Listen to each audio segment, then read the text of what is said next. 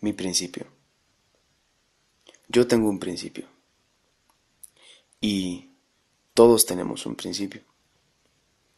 Llegamos aquí en este mundo de una forma muy similar, con circunstancias y situaciones muy diferentes. Lo interesante es que estoy conformado de una parte tangible y también estoy conformado de una parte intangible. La tangible es toda una combinación, toda una estructura muy, muy sofisticada. Hoy en día no existe computadora que pueda semejar o querer igualar esta creación. Así también como tengo células, tejidos, órganos, sistemas. Así también tengo una parte intangible, algo que no puedo explicar, algo que puedo sentir, que puedo percibir de otras personas, pero no puedo tocar. Llámale como tú quieras. Espíritu, alma, energía. No importa el nombre.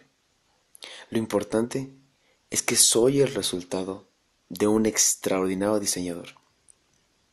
Soy la conclusión de un sueño, de una inspiración.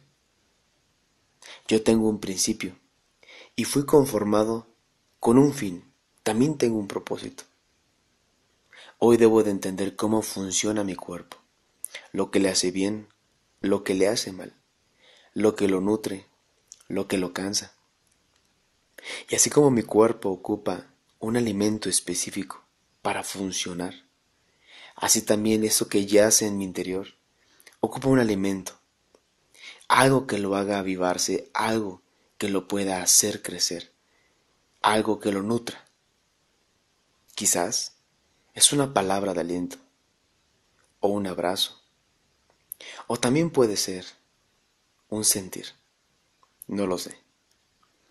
Pero hoy entiendo que estoy conformado de una forma extraordinaria.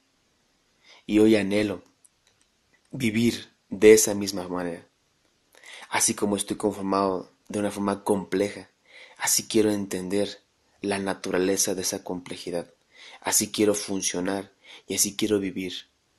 No como si fuera cualquier diseño. No como si estuviera conformado de cualquier forma, sino de la forma más extraordinaria.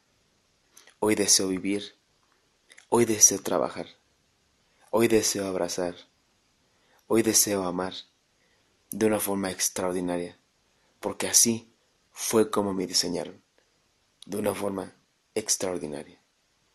Hoy entiendo que tengo un principio.